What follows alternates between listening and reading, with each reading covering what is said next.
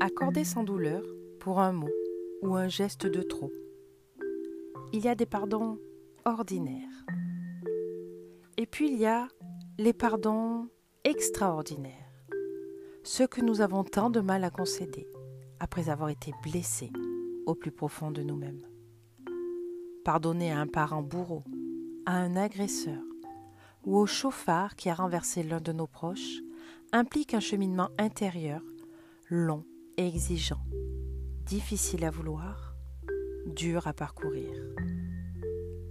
Rien ne peut nous faire revenir en arrière. C'est pourquoi pardonner est l'une des clés du calme intérieur. Cela demande un travail sur soi important. Mais une fois que vous aurez réussi, vous vous sentirez apaisé et heureux.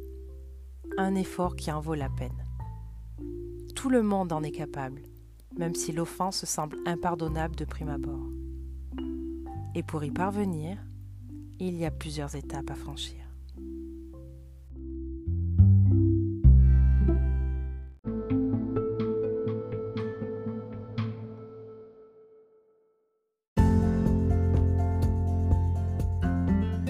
Bonjour à vous et bienvenue dans le podcast de Cœur à Plume. Je m'appelle Cécile, je suis art thérapeute. Je suis donc facilitatrice d'instants de vie uniques par l'exploration de votre potentiel créatif. Ma mission est donc de vous guider dans votre monde intérieur grâce à l'art plastique, la musique, l'écriture, le théâtre, la danse, sans qu'aucun talent ne soit nécessaire, sans jugement et en toute bienveillance, afin de vider ce qui vous encombre de reprendre contact avec l'instant présent et votre créativité, de favoriser de nouvelles perceptions et de développer une réflexion plus large pour vivre plus en conscience avec plus d'amour et d'harmonie. Et si cet épisode vous plaît et qu'il vous semble pouvoir être utile à d'autres personnes, n'hésitez pas à le partager. Je vous invite aussi à le commenter et à vous abonner.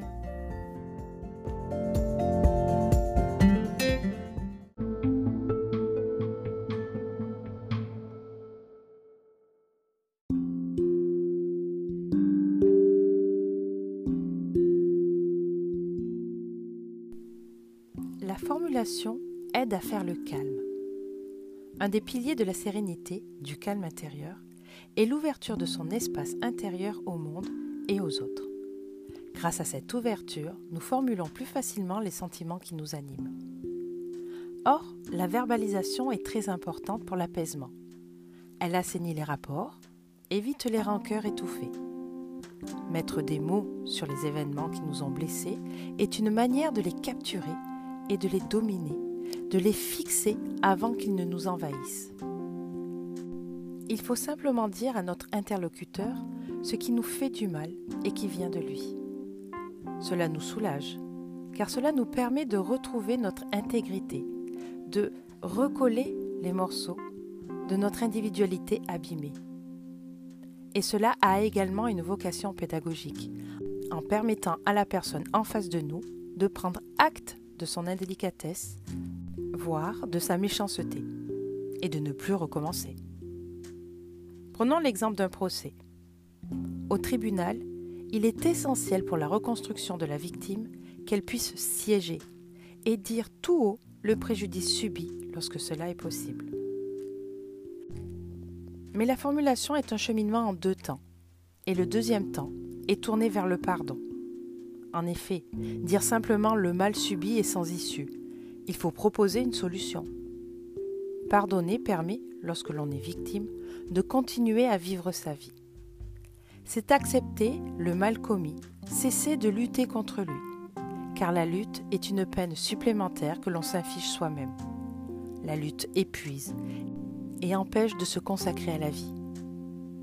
Les reproches ressassés sont stériles ce qui est tourné et retourné en nous sans jamais en sortir par la parole, ne mène à rien sinon à se refaire le film d'un mauvais moment, à recréer de la souffrance inutilement et artificiellement.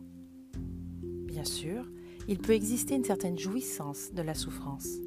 C'est pourquoi certaines personnes ruminent sans trouver l'issue de la verbalisation. C'est une manière de se sentir exister dans un moi d'opposition, un moi qui souffre.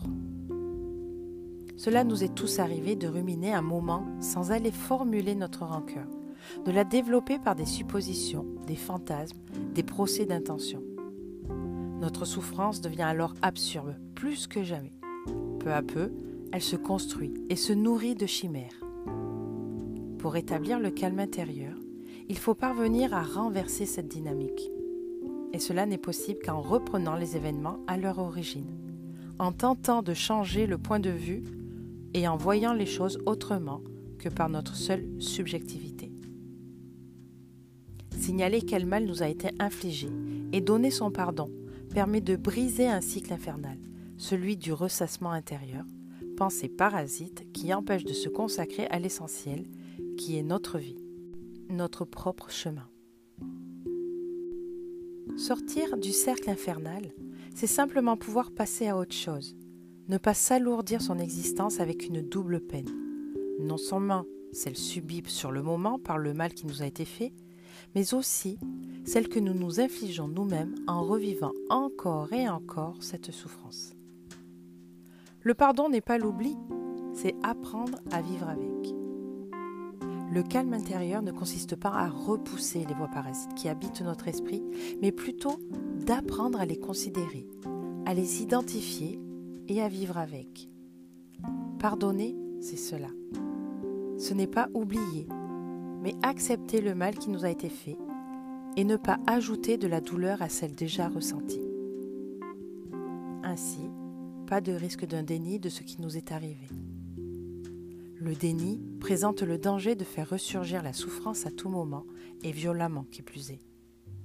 Il permet de vivre, certes, mais seulement à court terme, et laisse la souffrance s'enquister, s'enraciner profondément en nous pour causer d'autres souffrances, d'autres névroses dont on risque d'oublier l'origine et de ne plus savoir comment les soigner.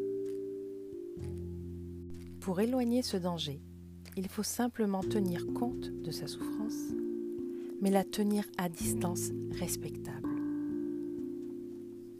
Elle est comme une blessure physique. Lorsque nous avons une jambe cassée, il est impossible de vivre comme si nous étions sur nos deux jambes. Il faut faire avec, sans pour autant ne penser qu'à cela, ce qui nous paralyserait totalement. Et c'est à cette seule condition que notre jambe guérira. Jacques Derrida, philosophe français contemporain, parle d'une nécessité de mémoire absolue, intacte, active, et du mal et du coupable dans le pardon. Pour parler dans une perspective historique, on a vu au cours du XXe siècle combien la mémoire des drames était nécessaire avant toute chose pour pouvoir pardonner et ainsi continuer à vivre.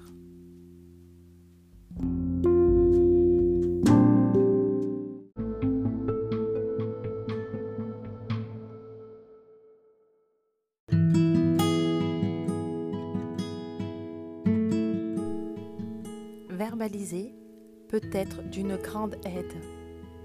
Le risque, lorsque l'on subit un préjudice, est de garder sa souffrance en soi. La verbalisation est importante. Elle fait partie du chemin vers le calme.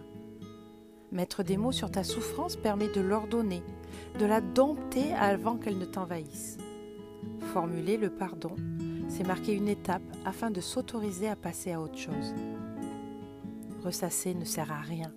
Certains individus font de leur souffrance, à force de la garder en eux, une véritable raison de vivre. Elle devient partie intégrante de leur être, les épuise et les détourne de l'essentiel, vivre leur vie. Ils subissent alors une double peine, celle du préjudice subi, mais aussi celle d'être condamnés à s'empêcher de vivre. Pardonner, c'est faire acte de mémoire. Pardonner n'est pas nier ce qui s'est passé, c'est seulement accepter la part de souffrance qui t'habite, t'en souvenir, mais la maintenir à distance. Le déni ne serait qu'une source de névrose supplémentaire, qui, une fois installées, sont bien difficiles à déloger. Le calme intérieur est aussi fait de conscience des souffrances et d'acceptation. Et comme toujours, si tu le souhaites, si tu en as besoin, si tu ne sais pas par où commencer, je suis là pour t'accompagner à faire le premier petit pas pour apaiser ton âme à l'intérieur de toi.